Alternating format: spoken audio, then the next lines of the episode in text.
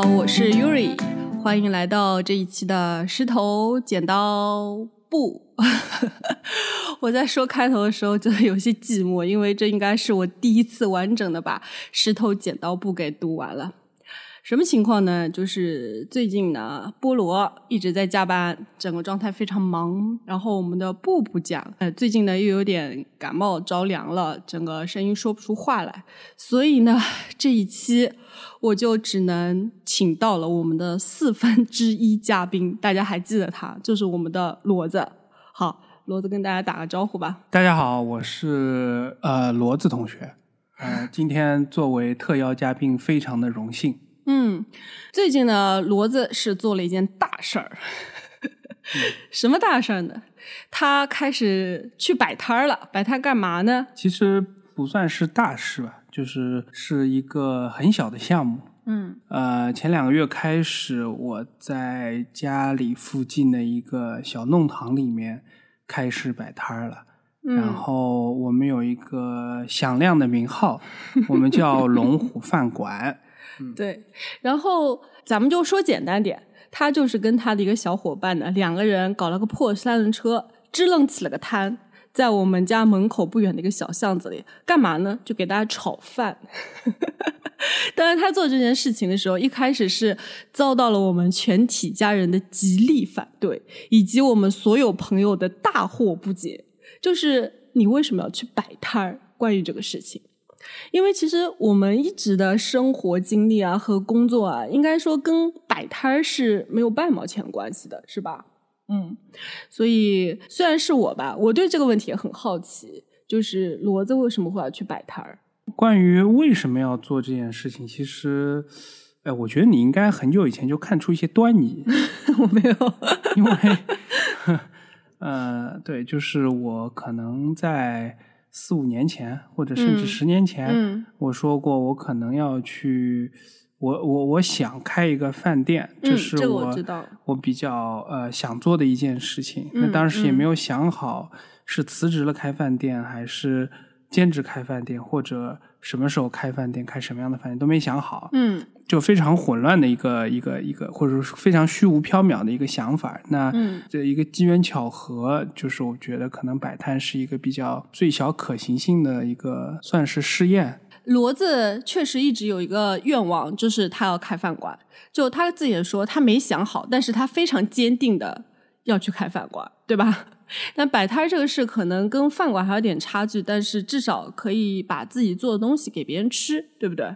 对，就从一个角度来看，他们两个对我来说意义是差不多的。嗯，就是它都能够传递我做出来的美食给到呃我想要的顾客。那我觉得从这个意义上来说，两者区别并不是很大，而且相对来说摆摊更好实现嘛，对吧？所以说，就像你刚刚说的那个三轮车。其实花个几百块钱，当然我那个是电动的，所以要贵一点。哦，贵了五十。没有没有没有，要要要贵很多钱，贵个一千块左右。真的？但是原来它这么贵。它使劲使劲。呃，就普通三轮车五百块钱够就够了，它带电池得一千五百块钱。一个马达一千五。嗯。哎，对，就是，但整体来说，比开个店是要便宜很多。嗯，呃，所以说我就下定决心试一试。对，当然也是很多机缘巧合了，就是十月份的时候把这些事情给做出来了，然后持续到现在吧。但其实你知道吗？我们的亲人朋友听到这件事情，可没有觉得像你自己想的这么顺风顺水，就他们。直接表现出来的就一种震惊，你知道吗？可以用震惊来形容吧？我觉得可能更多是不理解吧。是，就是不理解，就是不理解嘛。因为我们其实可以让骡子说说他自己的本职工作吧。就是咱们都是在职场上已经工作了十一二年的人，对吧？嗯。呃，然后我觉得我们整一个生活经历和整一个工作经历，其实跟摆摊真的是没有半毛钱关系的。从刚大学毕业开始，就是一名内部审计师，然后我已经干了十几年的内部审计师了。嗯嗯，主要供职的都是一些比较大的公司，说白了就是在公司里面做做白领吧，对吧？我也不是体力工作，我就在电脑面前搞搞 Excel、搞搞 Word 什么的。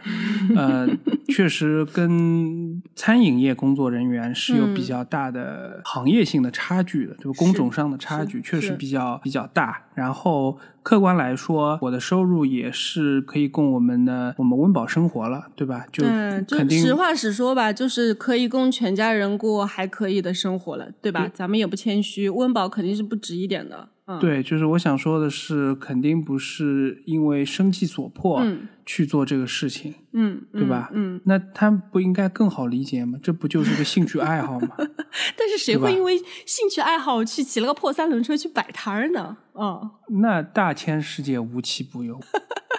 所以就是前几天我们一个朋友，他不是来上海出差嘛，就去参观了一下骡子体面的龙虎饭馆。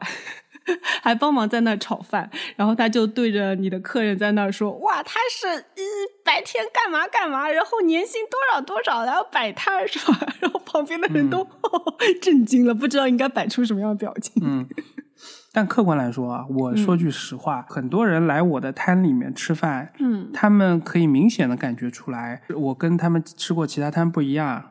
就我我不是以这个为谋生的，哦，是吧？对对，他们也大概知道我是来从他们的角度来说啊，体验生活，对吧？玩票性质的，这个会比较多。所以，因为呃。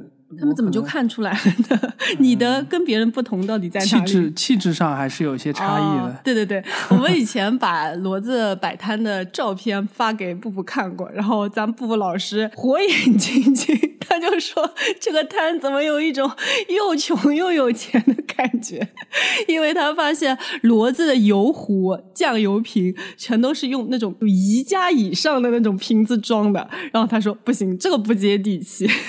他 说：“你看人家炒饭摊，一定要换成农夫山泉的瓶子，然后上面多一个洞那样子，对吧？”啊不不，这这倒也不是。我我我稍微介绍一下，就是我们这个摊儿呢，首先它不是每天去的，嗯，所以很多人会觉得你如果不是每天去，那肯定不是为了赚钱，因为大家也都知道嘛，对吧？赚不了钱，其次赚不了钱，对，而且一次我们也就摆个两个小时，明显也不是为了赚钱去的。嗯，其次呢，我炒饭，我当然我们现在不仅仅炒饭了啊，做做东西手法也非常的不娴熟，嗯，就作为一个。作为一个摊主，连连颠勺都不会，人家就会觉得啊，你肯定不是专业，就玩票性质的啊。对，但其实我实话实说吧，我也不是嗯，经常会夸骡子手艺好的。虽然他很爱做菜，然后每次把菜端出来，就好像摁着头让你说一句哇，好好吃啊。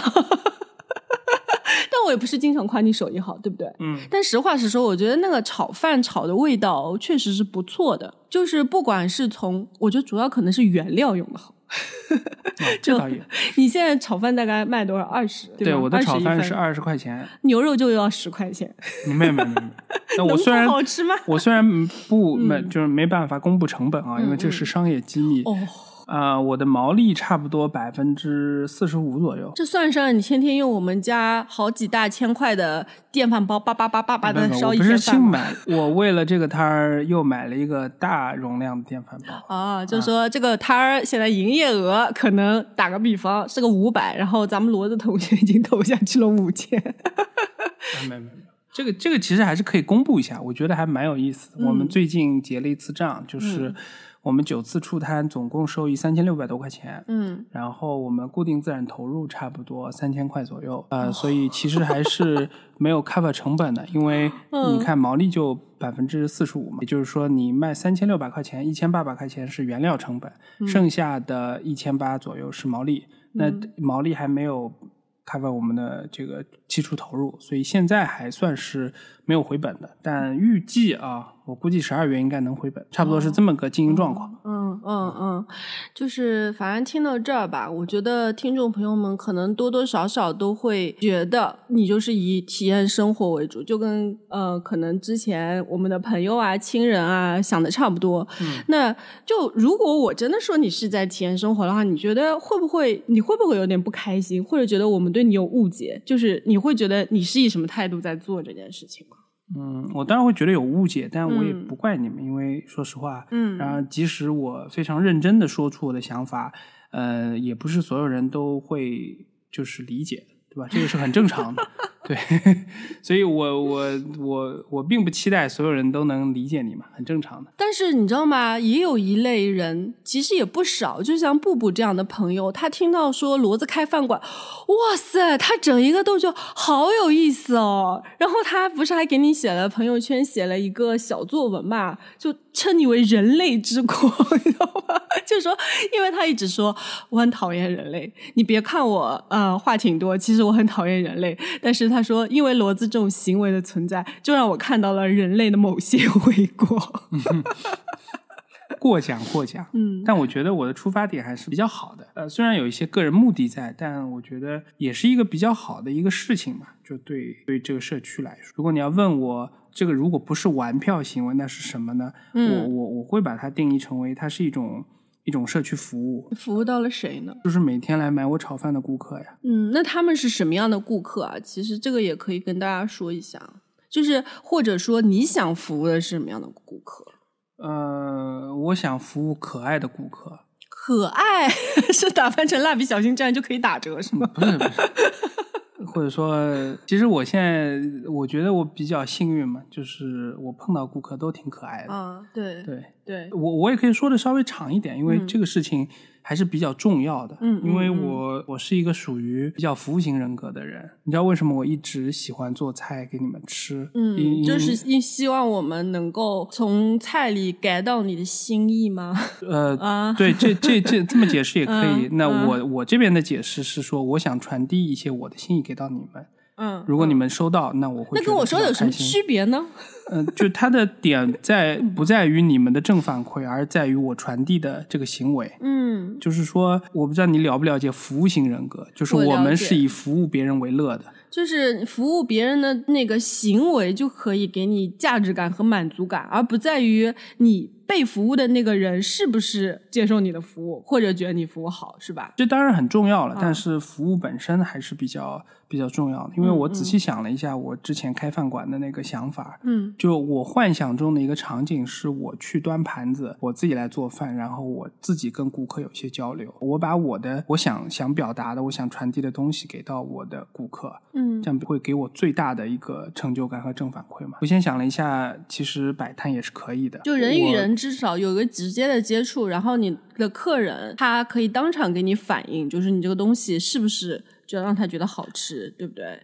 对对对，然后我其实，在摆摊的过程中，我的顾客其实都是蛮可爱的，他们给了我嗯正反馈，其实都是蛮强的，嗯我都蛮开心。就是我我在这里，我选了这个地点摆摊也是很随机的，但嗯刚好这个地点、这个社区的人都还蛮可爱的，所以我就现在慢慢坚定下去，我要更好的服务这个社群。那你可以给我们讲讲吧？就比如说你在这个九次出摊中，就有没有碰到一些就是可爱的人、可爱的事情？当然有啊，我可以随便举个例子，嗯有一个小姑娘，她应该是大学生，然后嗯来买饭。然后之前他们有加过我们微信嘛，然后我们一、上次之前一次她没有买，然后这一次她看到我们出摊的通知，他们就过来了。嗯，呃因为他听说很好吃嘛，所以说哦，真的 他，对他蛮期待的。嗯。然后我就在炒，炒完了之后，马上要出锅的时候，就你可以明显看到他的表情非常愉悦，他开始唱歌，哦她哦她她开始哼个歌，而且呢，他的整个身体随着他的歌声开始律动，就是开始左一摆右一摆，就是就开始摇晃，你知道吗？你可以感受到他的开心。这没件事情吃到之前他已经开心成这样了，是为什么？对对对，就是就有可能他对这件事情还蛮期待的。嗯，这个跟炒饭好不好吃，其实我觉得已经不重要了但是吃到之后还摇摆吗？呃，这个我不得而知。哦，他带走了。有呃，对他他他带走了。他在群里可能有反馈啊，但是我不知道。但是我反正他他拎着炒饭走回去的时候也是蹦蹦跳跳，我我就能感受到，嗯，即使他没吃到这个炒饭，嗯，他买饭这件事情让他也给他了极大的愉悦。嗯，然后我我我提供了这样的服务之后，我自己也也特别的开心。嗯，那反正这这对我来说是非常重要的一点，就是。也有人曾经问过我，他说：“你摆摊最让你记忆深刻的点是什么？”嗯，其实我就觉得，就是顾客脸上的一些反应，对我来说印象是最深刻的。嗯，啊，对，其实因为我们今年也走了不少地方，对吧？基本上每个月一次在旅游。之前去武汉也好，去成都也好，我们其实也有一个共同的感觉，就是那种让我们非常喜欢有人情味儿的。有美食氛围的城市，基本上都有摊儿，对吧？嗯。但这个东西它在上海就没有，在杭州也没有，所以就是我觉得你刚才说的那种，我我我自己联想到的是这样，就是一个有人间烟火气的摊呃城市，我觉得它一定是有夜宵摊儿的。然后那种夜宵摊儿给人的那种满足感，确实是其他东西没有办法代替的。就比如说上海，你说上海人有夜生活吗？Of course 有，对吧？你说你上班的楼下一到晚上就是三步一个酒吧，两步一个 live house 那种状态，大家可能更多的是选择这样的场所，在里面嗨，在里面玩儿，然后出来以后可能就是去旁边填饱肚子小饭店吃个饭，对吧？但是我们去武汉、去成都那些美食氛围好的城市，就是十点十一点，哇塞，那些路上啊，整一个摊儿。水泄不通，就是你会不会也是因为觉得那种他的人间烟火气，才会觉得给自己也需要给别人传递一点这样的不知道称之为 为何的 东西？这个下次试。这完全是一个比较私人的想法。个人的想法，我觉得这跟呃整个城市有没有烟火气，我觉得关系可能不是特别大。接着你这个话题呢，我觉得就就是上海和杭州可能呃怎么说呢，生活压力会比较大。就像我这样的人，真的会比较少，是非常少。整一个整一个社会或者说整一个城市，它就会把像我这样的人给淘汰掉了。因为你如果不以盈利为目，它就撑不下去。那我算是比较幸运，因为我白天有工作，嗯，可以支撑我晚上去做这样一件可能不怎么可持续的事情，就是说白了赚不到什么钱的事情。嗯，但是如果你白天没有工作，你光要靠一个摊儿来，嗯，我们先且不说这个法律法规允不允许，就是城管让不让你摆，即使让你摆，很多摊其实也是活不下去的，因为现在。真的很难，我觉得还是有志同道合或者能理解的人的吧。比如说，我们说布布，好，不好意思，布布又扣到你了，说明我们真的很想你。就是他当时听了你，虽然他不是现场给反应，但是我能感觉到他两眼放光那个状态。然后重要的是，咱们的骡子同学啊，他真的还找到了个合伙人，就是一个志同道合的小伙伴。他们不是有个响亮的名字叫龙虎饭馆吗？那其实骡子就是其中的虎师傅，还有一个龙师傅，龙师傅也非常厉害，对吧？你要不要稍微介绍一下你的搭档？对，龙师傅是我龙虎饭馆的合伙人。呃，毫不夸张的说，如果没有他的话，这个事情肯定不会就现在做起来。可能我也会做，开个虎虎饭馆，但是 虎虎生威。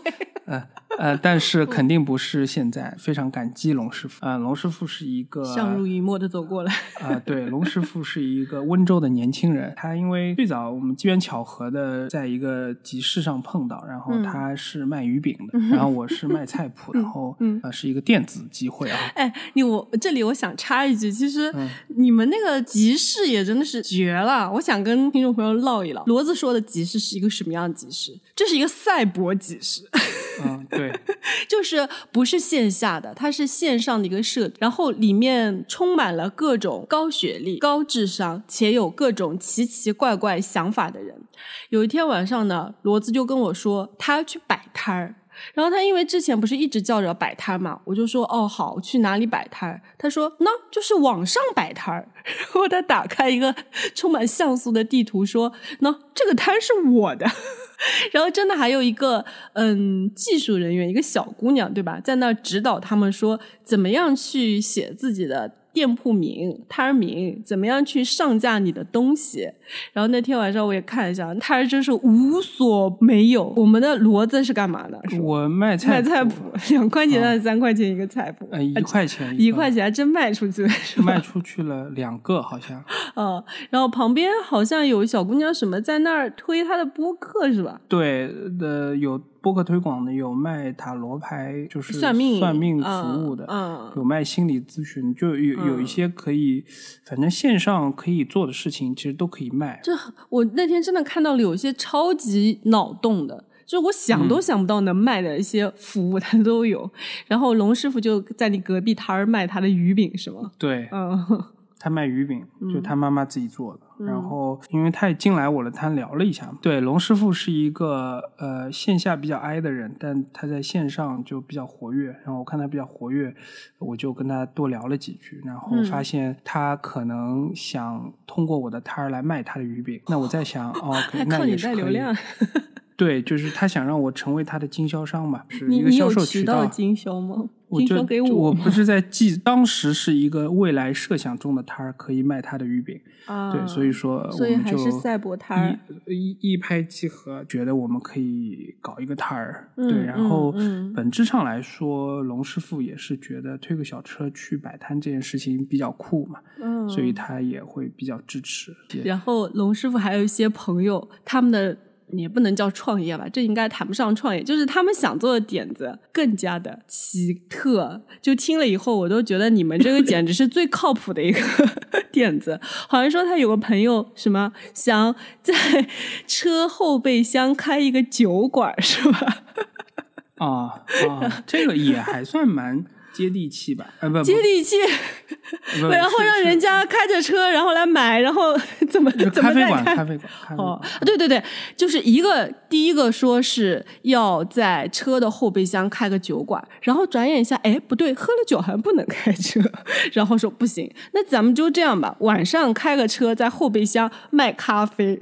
就我我我我我个人觉得我的还是比较接地气的，因为我嗯这个想法，因为我觉得我做的是个线下的生意嘛，嗯。很多这句话说出来可能对很多朋友有所不敬啊，就是我可能不是很喜欢线上的一些玩意儿这有什么不敬的？大家又不叫线上，啊，对，那我不是很喜欢一些线上的玩意儿，线上的交易，我比如什么玩意儿呀？所有线上的东西，那你的那个赛博集集市不也是在线上开的吗？你在龙师傅不也是线上认识的吗？但我现在不喜欢了，哦，所以这期我没有参加。那你们还拉什么 微信群？不也是线上吗？我其实并不是想拉微信群的，你看我也从来没有在社交媒体宣传过拉群，我们只是为了公告，告诉大家，就方便的告诉大家，呃，这个我们出摊时间，如果有一个地方我可以贴个大字报告诉大家嗯我们什么时候出来的话，我会去选择贴大字报，而不是拉一个微信群。就是嗯我希望大家更多的能够在线下有面对面直接的交流，嗯大家能彼此看到表情和反应，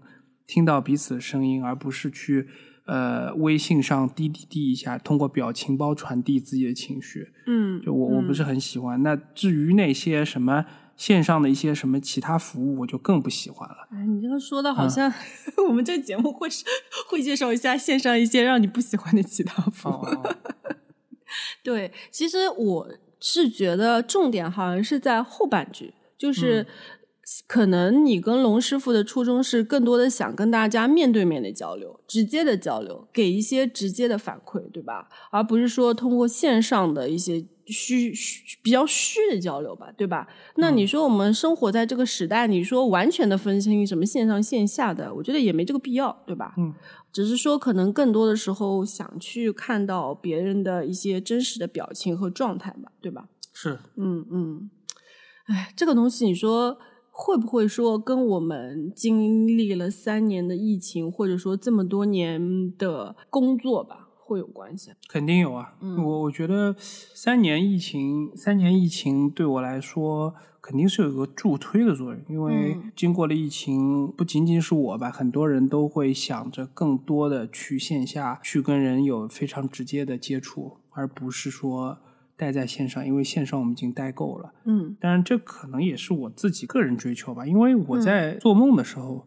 梦见我有个饭馆的时候，嗯我开的不是赛博饭馆，我开的就是一个实体饭馆。那当然、啊，而且也没人能开赛博饭馆。至哎有人啊，所谓的赛博饭馆，举举个例子，饿了么不就是吗？你不用面对面的跟这个店主交流，你你点单，但你拿到的给你送到食物还是实在的呀，不是呃游戏里的赛博食物呀。啊，对，但是我我想说的是，嗯我在梦里面，嗯我是我自己把菜端给顾客，嗯，然后亲口问到顾客好不好吃，嗯有什么改进意见，嗯对吧？嗯然后想对他们说下次再来，这是我特别开心的时候。嗯对，所以所以说我既然梦是这么做的话，我现实中做的事情就是这样，因因为我的梦想就是这样的。我觉得现在我们被线上过于裹挟以后产生的这种排斥啊，其实我是能理解的。嗯就比如说现以前以前有一段时间吧，我看那种直播啊什么，我也可以看得很开心。嗯但现在我自己就是也不是说特意的去排斥，我就真的看不下去。我看到人拿一样东西在那边巴拉巴拉巴拉巴拉的，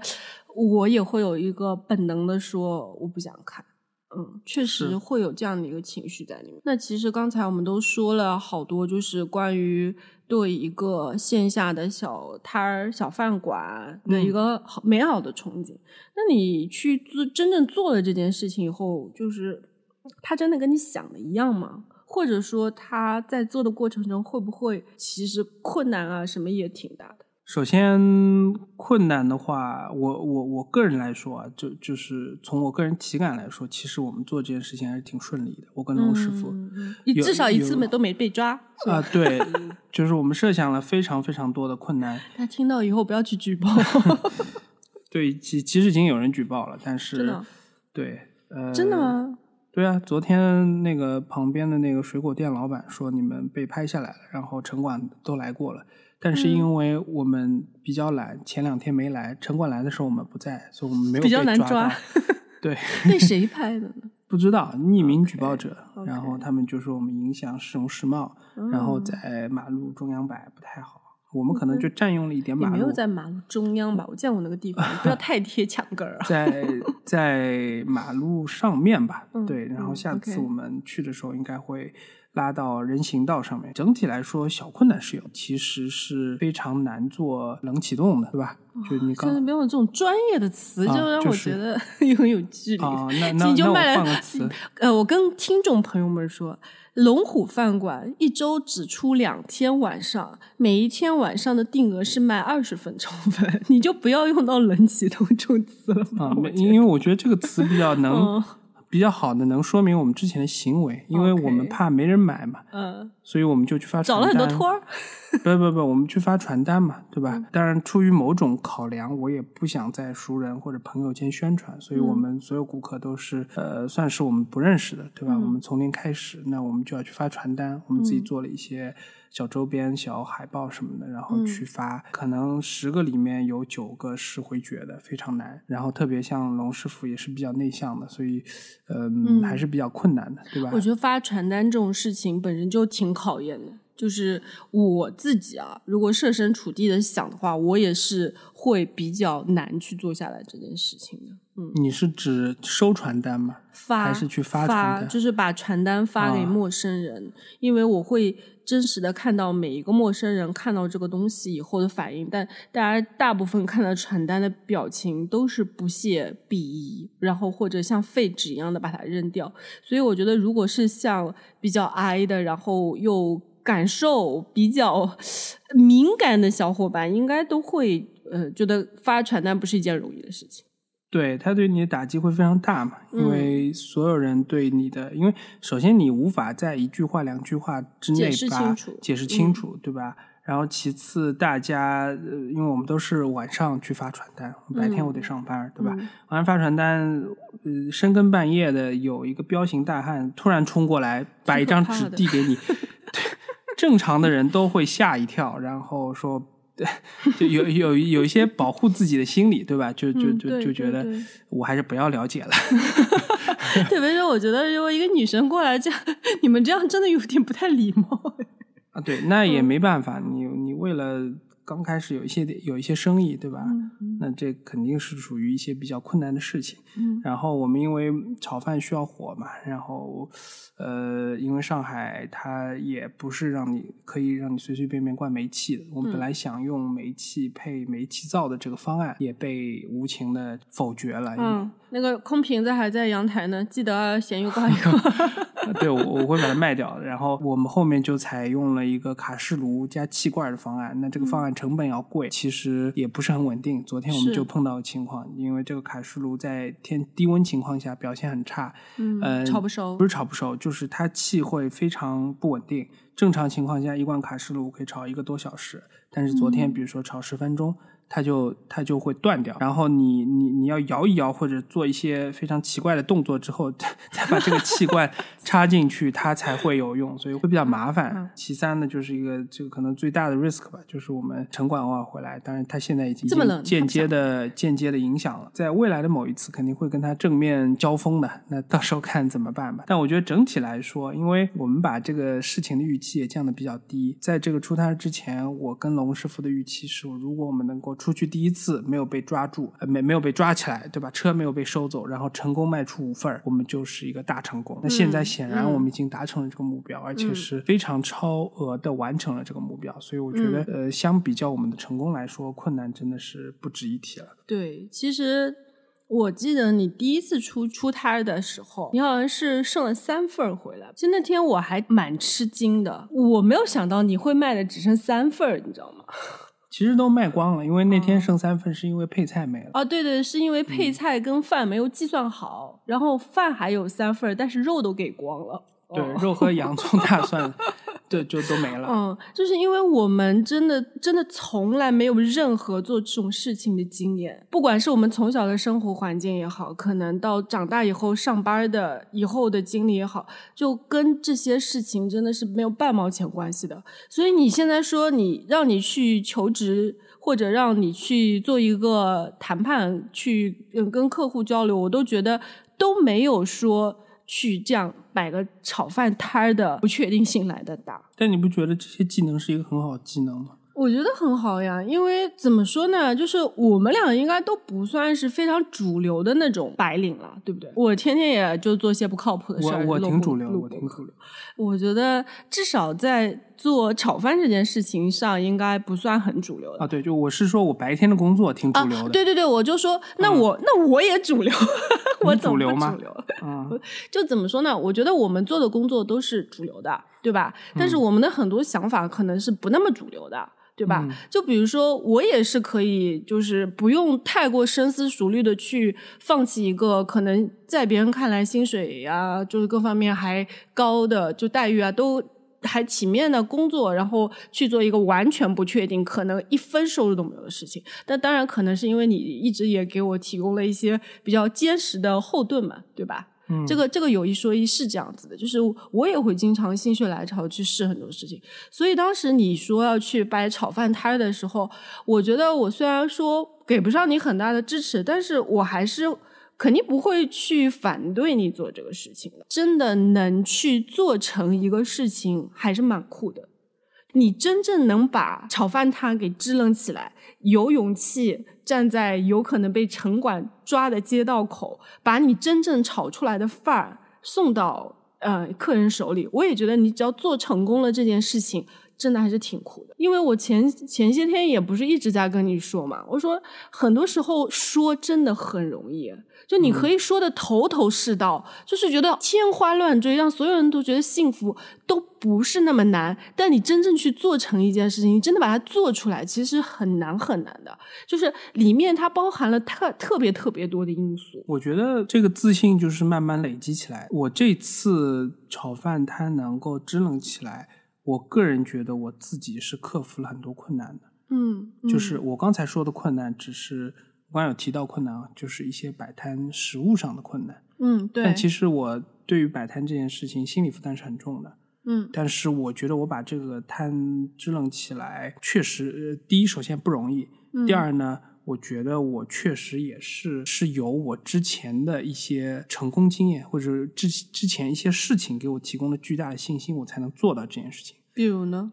嗯，因为我感觉我们工作的经验、生活的经验，对于摆摊这个事情，好像并不能提供任何的成功经它验。它 它并不是一个经验的指导，它是一个信心的一个，就是一个自信，是不是？对，就是我我人生中有几个比较重要的节点，嗯就可能在别人看来并不是很重要，但嗯对我来说是一个非常大的 boom，就是一个一个爆发。第一个是减肥我减肥是其中一件，嗯对你你答对了。我但在减肥更早，呃，我还在亚利桑那的时候，我我在念书的时候，嗯呃，那那是在美国。嗯我为什么提这个事情？因为这个环境很重要。嗯那个时候我英文也不是特别好，嗯然后当时一个呃，当时我们是一个结业的情况，然后一个学期结束，我们要做一个 presentation，嗯然后当时我可能在 presentation 前面准备了几个还不错的笑话，然后讲完了效果还可以，啊、对，然后呢下来之后，那个教授就跟我讲，我我我我记得很清楚，就是一个嗯台湾教授，现在也蛮有名的，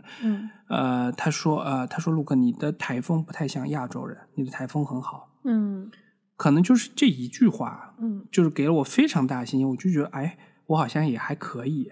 嗯，其实当时我英文也并没有特别好，但是我后面我对我自己的英文非常自信，尽管可能没有那么好，但是我自己认为我自己英文是很好的，所以我很敢说嘛，嗯。对吧？第一次对对我自信心是一个很大的 boom，然后第二次就是你说的这个减肥，我们在我在疫情之期间减掉了差不多二十斤。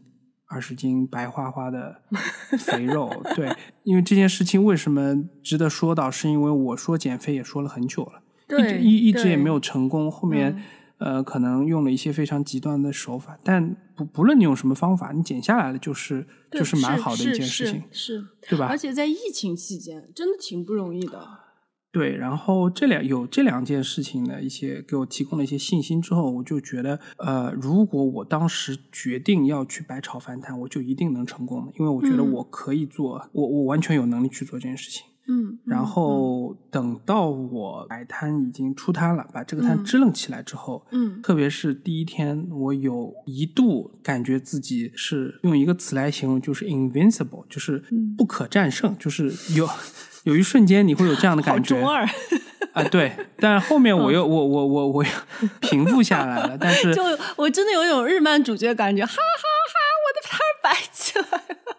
对，那你你会有这样的感觉，就是那在在某一刻你自信心是爆棚的，但是在嗯随后又回落到了正常水平。但是，呃，我觉得这三件事情对我来说是人生中比较重要的三个我自信心爆棚的时刻。我觉得对嗯我未来的很多很多决定和事情都是有影响的。嗯，对，就是我刚才在听你说这种分享中，你自信心爆棚的时刻，我想跟听众朋友们分享一下。大家自信心爆棚的时刻一般会出现在什么时候？我觉得，如果你是一位二十五岁之前的年轻观众的话，我觉得很可能是你一些重要的人生节点中的呃成败，特别成功吧。如果是自信心爆棚，嗯就比如说你高考的时候一举取得了一个非常好的成绩，进入了一个让你非常心仪的学校，对不对？嗯或者说你在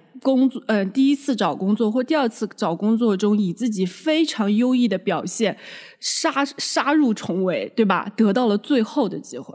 如果你在二十五岁之前问我的话，我可能想到的也是这些，就是老娘站在聚光灯上，让所有人都拍手叫好，也不至于啊，我也不是卖艺，就是让所有人的目光都看到你，证明你，哎，你行，你就行的那种时刻。其实这样的人生时刻，不管是对于我来说，对于你来说，应该都是有的，都是不少的。就，嗯。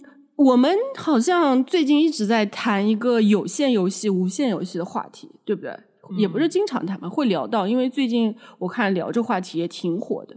呃，那其实以前这些，我觉得都可以说是有限游戏，就是它在一个赛道中比较垂直的赛道中，就有一个明确的结果，明确的一二三名和胜者败者有的输赢，对游戏。那其实我觉得，在我们以前跑到工作为止，我们应该都算是这个赛道的胜者，对吧？但我现在想说的不是这些，我想说的是，到三十五岁以后，其实也没几年。三十五岁这个节点，特别是经历了三年疫情以后，就刚才骡子他回忆起来的，可能不是他高考成了全班第一名，也不是他可能刚毕业就去了一个让所有人都觉得还可以的公司或者怎么样，而是说他的一次 presentation，老师给他的正反馈。而是可能是一次减肥成功，对吧？以及 坐上了炒饭摊这个事情，就这个东西，我不知道是不是，比如说跟我们一样，三十岁以上或。正更更大一点，三十五岁的小伙伴会有所同感。嗯，就是好像你的人生可能过了某些阶段以后吧，我不知道这个阶段会在哪一刻来临，可能每个小伙伴不一样。就是你越来越会觉得，可能你需要走到一个无限的游戏中。嗯，你会对那些赛道厌倦，你会去怀疑，甚至说去质疑。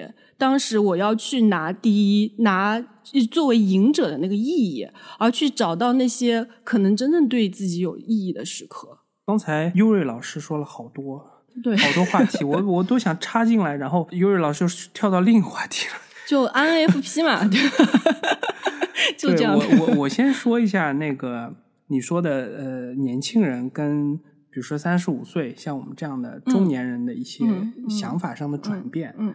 对，就是首先呢，我觉得，呃，你说高考这件事情啊，我考的确实还不错，但是当时我的反应并不是说我这个特别值得自豪，嗯，呃，我我当时的反应是老师有可能这个批卷子给我批错了，我其实没这么好，是吗？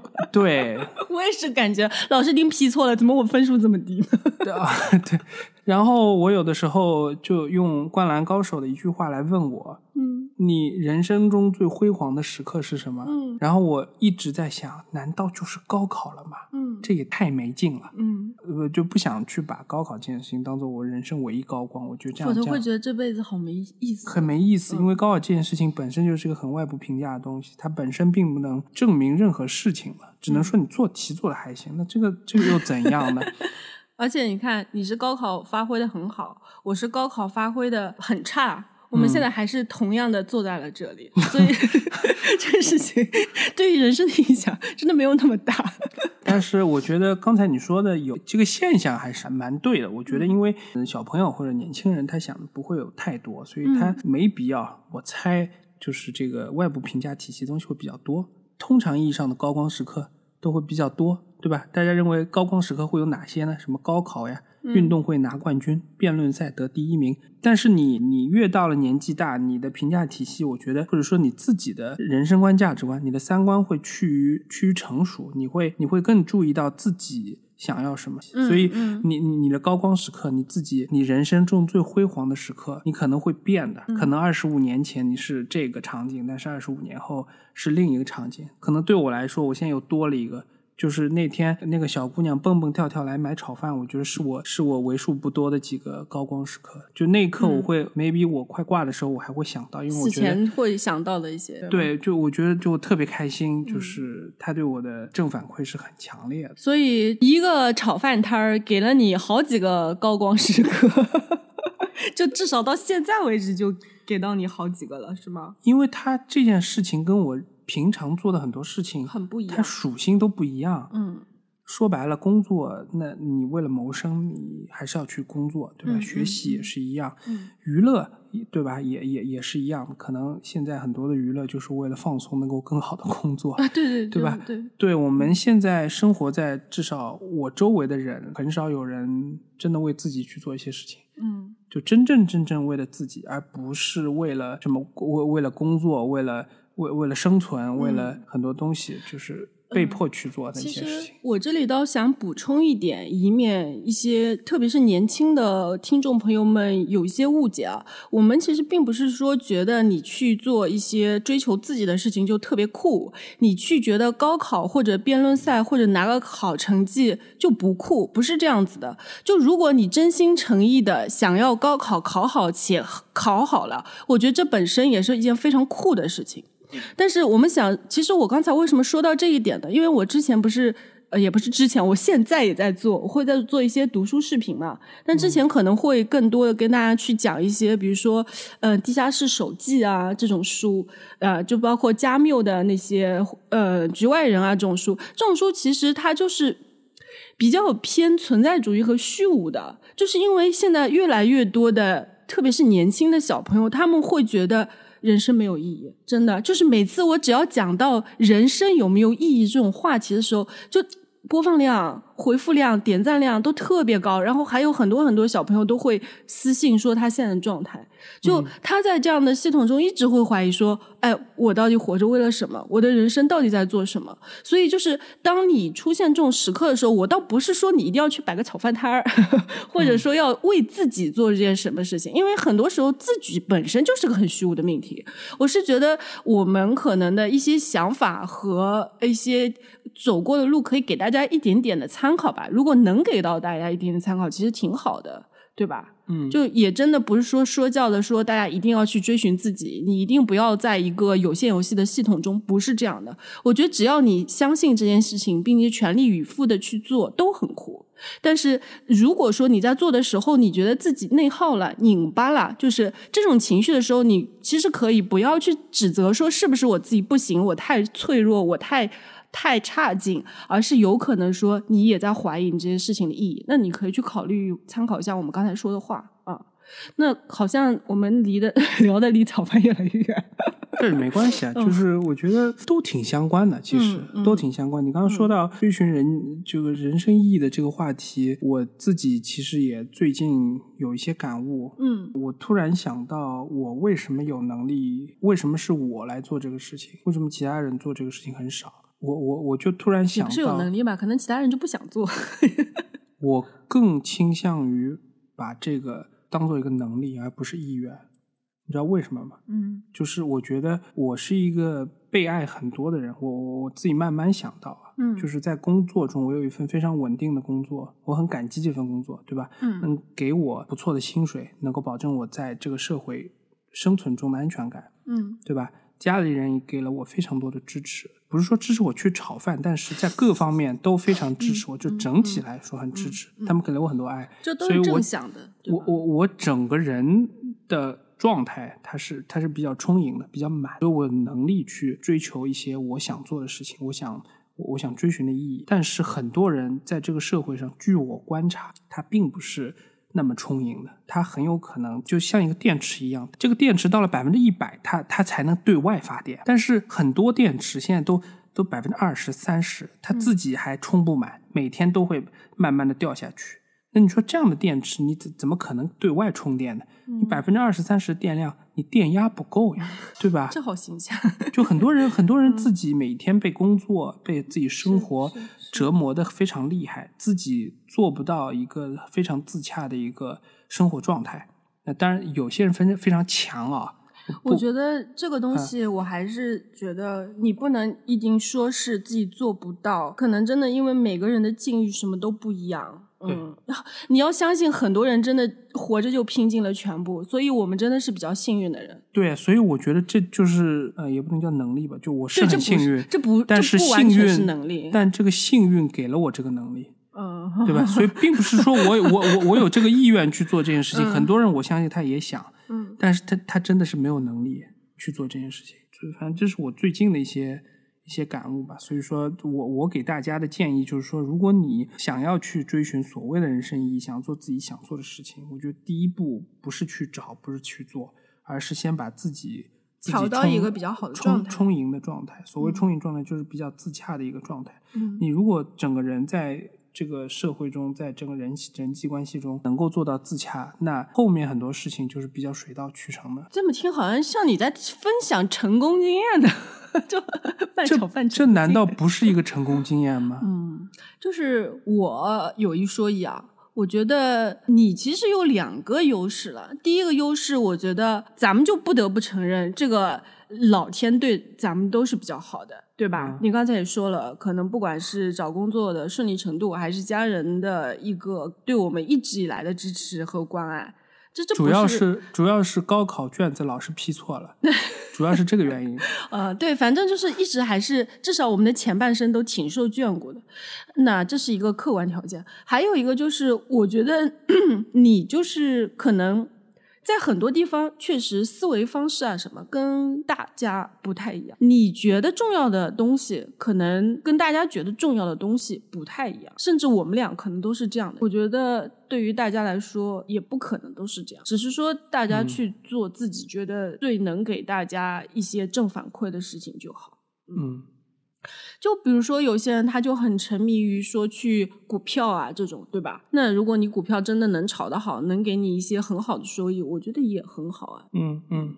是，嗯，所以龙虎饭馆确实有改变到你，或者给到你一些正反馈吗？嗯，当然，我刚才也提到了嘛。第一，就是他又一次让我的自信心得到了无比膨胀，无让我自信心无比膨胀，以至于我现在认为我做任何事情都可以成功，只要我足够努力。我觉得运气也会站在我这边。但是这个这个什么东西是让你已经膨胀到这样了？我真没想到。呃，对，虽然有点人不要那么膨胀哦。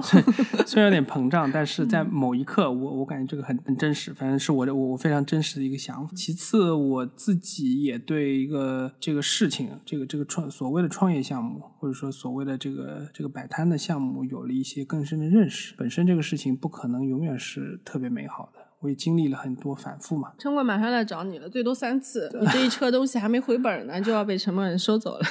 是，就是我，我每次。然后你这个无限游戏就在城管收收走的那刻，the end。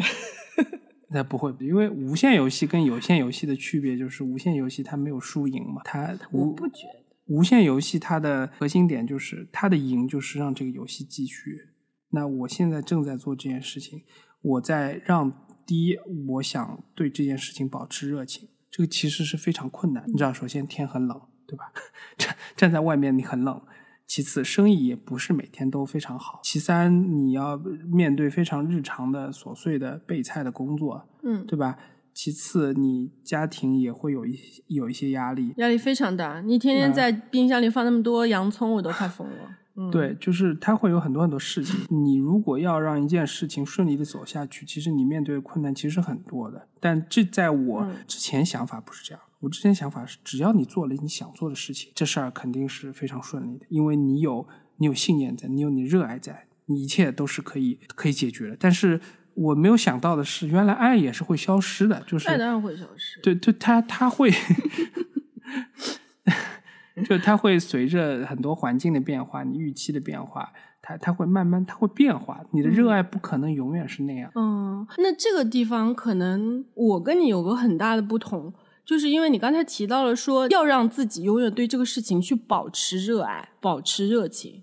嗯，其实我不管是对人还是对事，我都不会有这种想法。你有热情的时候就去做啊，你没热情了就不做啦。为什么一定要强迫自己去保持热情呢？难道说我不热爱了就不做了，就显得我有始无终吗？那我可能一直都是个有始无终的人。嗯，我当然，因为毕竟龙湖饭馆也做了好几期嘛，对吧？嗯，有一点点偶像负担在这边哦。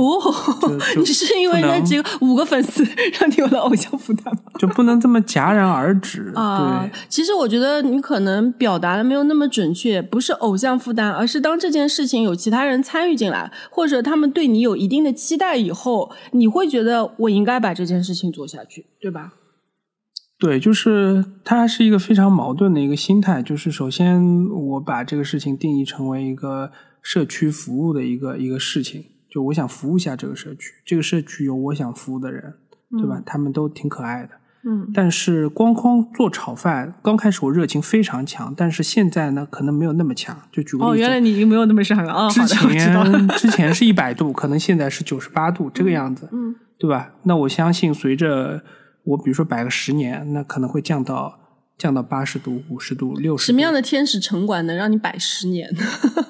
那也是有的，对我我我只是举个例子，就是说他热情会慢慢的变低，但是我其实我其实对一个这个事情本质是没有变的，我还是很有热情，但对这个形式很有可能你你会有一些别的想法，嗯，比如说什么样的想法？那比如说，我可能觉得炒饭卖炒粉干了，呃，对对，未未来我我想做一些别的事情，就光光卖炒饭可能不是特别，因为天天吃炒饭也不健康，对吧？是的，特别是你炒饭油还挺多。对，开玩笑，但我我我可能未来会想用一些别的方式去更好的服务这个社群，对，不仅仅是说卖炒饭这一件事情。嗯，那就是我理解是炒对炒饭的热情有可能降温，对这个社群服务的热情是不可能降温的。那我人格没有改变呀，嗯对吧？嗯嗯嗯，是吧？我还是以一个服务大家为乐的人。如果这一点没有变，我肯定会找个人服。可能这个这个人 maybe 这不是这个社区，那可能是你们，但我一直不是在都都在服务你们吗？maybe 这个人不想被服务，那这就不关我的事了你们这 服务型人格的人也好可怕。啊！对，这就不关我的事了。非要服务。我又想到了，是每天那个咖啡啊，必须拿到我 面前，逼着我第一时间把第一口喝下去，就在厕所上都不会放过我。没有那么夸张，但是这个心态你被我描述的吼了三次，以后，稍微好了一点点。嗯，嗯，这这个心态是没有问题的，就是 没有问题吗？真的没有问题吗？不，我是说你描述的非常准确，我就是嗯非常想第一时间的把，因为这个咖啡会凉，奶泡会化掉，OK，所以你好就最你必须在，也不是能说必须吧，对吧？又暴露了，就是你 你最好在自己说下去，你你最好在它的最佳状态把它喝掉，哪怕我在拉屎，那你可以先喝一口嘛，再拉屎。对，然后再放你觉得这样可能也没有办法给它就散发出最佳味道吗？可能是只是有味道。不你？那你这不是理解我了吗？OK，那下一步就变成成为你了了。不是，就那我们可以打一些配合。嗯举个例子，我可以问一下你，你什么时候不方便喝，那我就晚点做，对不对？那我不是经常问你的吗？哦，好好好，这咖啡的话题可以打住。啊，OK，那龙虎饭馆就是除了摆摊儿以后，你还会做点什么吗？呃，我们的计划其实挺多的，就是你白日果空想家，来，先把这个名头借你用一下。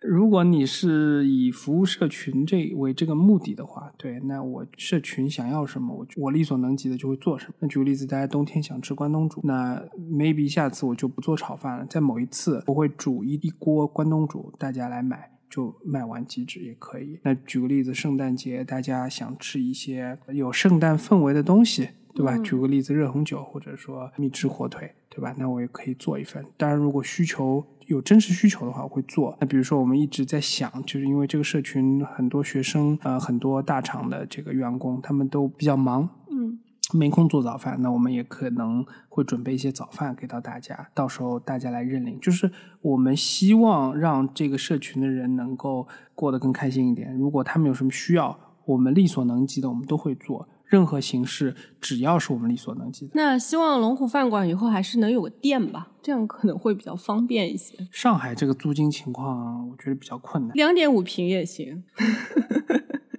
那我为什么要把我的这种心意稀释在我们的租金里面呢？这个两点五平的租金比较稳定嘛？我只是一个比较现实的考虑啊。嗯，对，而且有个店，大家信任感也强呀，因为你刚才确实一直在输出说你想怎么样怎么样怎么样，对吧？那我觉得虽然说你是服务型人格，可能你也得考虑一下大家看到以后的这个感受之类的啊，这是一个不成熟的小小的建议哈。我会考虑的。那不管怎么样，我们还是希望龙虎饭馆的未来会越来越好吧，虎虎生威，龙年大吉。